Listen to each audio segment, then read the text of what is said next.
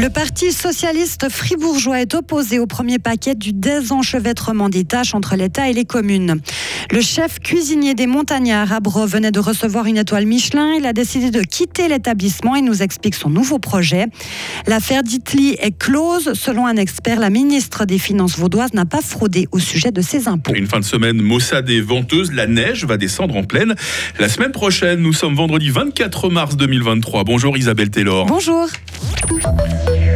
Vers une meilleure répartition des missions entre le canton et les communes. Le Grand Conseil fribourgeois a validé hier le premier volet du DETEC, la loi sur le désenchevêtrement des tâches. Ce premier paquet concerne le domaine médico-social, comme par exemple les structures d'accueil extra-familiales ou encore les EMS. L'objectif est de confier les missions à l'entité la mieux placée pour l'exécuter. Ce transfert des compétences va créer une augmentation des charges de 75 millions de francs par année pour le canton.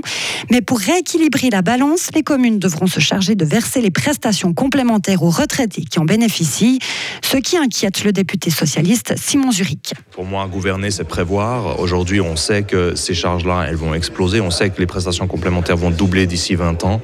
Et aujourd'hui, on doit pouvoir plutôt euh, trouver des solutions durables que prendre des décisions pour tracer euh, un point sur une to-do list du Conseil d'État. Avec la conséquence que ben, les communes devront, euh, dans 20 ans, quand les prestations complémentaires auront explosé, peut-être couper ailleurs, couper dans les soins à domicile, couper euh, peut-être dans les EMS et euh, éventuellement aussi augmenter les impôts si elles n'arrivent pas à arriver à un équilibre financier. Et comme a pu le constater notre journaliste sur place hier, une majorité du Grand Conseil et le gouvernement se veulent, eux, au contraire, rassurants. Didier Castella, le conseiller d'État en charge de ce dossier. Effectivement, on a une augmentation des charges qui arrivera, mais je rappellerai qu'il y a d'autres secteurs, comme les hôpitaux par exemple, où c'est le canton qui sera aussi pris à la gorge. Ce qui compte, in fine, et c'est ça le but du DTEC, c'est de répartir les tâches, les missions de la meilleure moyen possible et de donner les missions là elles font du sens. L'autre rapport du DTEC, c'est de dire finalement l'autorité de proximité qu'on défend dans notre système fédéral, qui est le premier pilier de notre démocratie, la commune, elle est la même de répondre de manière la plus juste aux besoins locaux. Donc ici, euh, il y a un souci d'évolution des coûts à futur, mais indépendamment du DTEC, ceci, ceci existe. Et puis ce qui compte à la fin, c'est que le citoyen, la citoyenne ait la meilleure prestation possible. En raison des montants en jeu, la population fribourgeoise devra voter sur cette loi. Il s'en va quatre mois après avoir reçu une étoile au guide Michelin. Kylian Fioretto était derrière les fourneaux du restaurant Les Montagnards à Bro depuis 4 ans. À partir du mois de juin, il travaillera en Thaïlande. On écoute ses explications.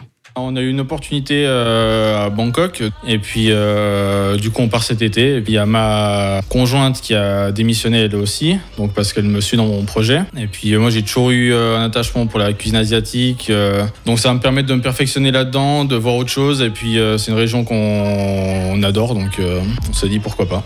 Selon les règles du guide Michelin, l'établissement perdra son étoile en même temps que son chef cuisinier. Un nouveau chef va reprendre le flambeau dans quelques mois. Les deux parties du restaurant seront et la partie gastronomique va disparaître. La conseillère d'État vaudoise Valérie Ditli n'a pas fauté sur ses impôts. Un expert indépendant s'est penché sur la situation fiscale de la directrice des finances. Conclusion, elle a respecté la loi. Il lui a été reproché de ne jamais avoir payé ses impôts sur le canton de Vaud avant son élection au gouvernement.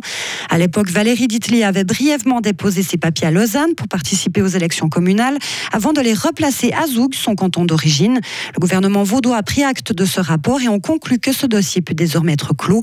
Christelle Luisier-Brodard, présidente du Conseil d'État vaudois. Moi, ce que je constate et ce qui a été dit par Madame Ditli, c'est qu'elle a reçu beaucoup de messages de soutien. Ça a été une période euh, difficile, évidemment. Ce qui compte pour le Conseil d'État, c'est que nous avons pu recevoir les conclusions de cette expertise, que ces conclusions euh, sont claires et que dès lors, nous pouvons maintenant euh, poursuivre notre travail avec notre collègue. Des propos recueillis par nos confrères de LFM. Le Parlement fédéral accueille aujourd'hui la première session des personnes en situation de handicap. Une résolution sera adoptée à la fin des débats pour renforcer leur représentativité politique et leur inclusion. La session réunira 44 personnes spécialement élues pour cet événement.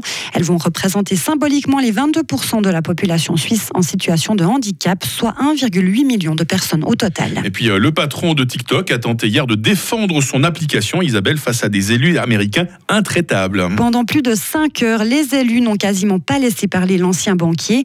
Selon eux, le Parti communiste chinois se sert de TikTok à des fins d'espionnage et de manipulation.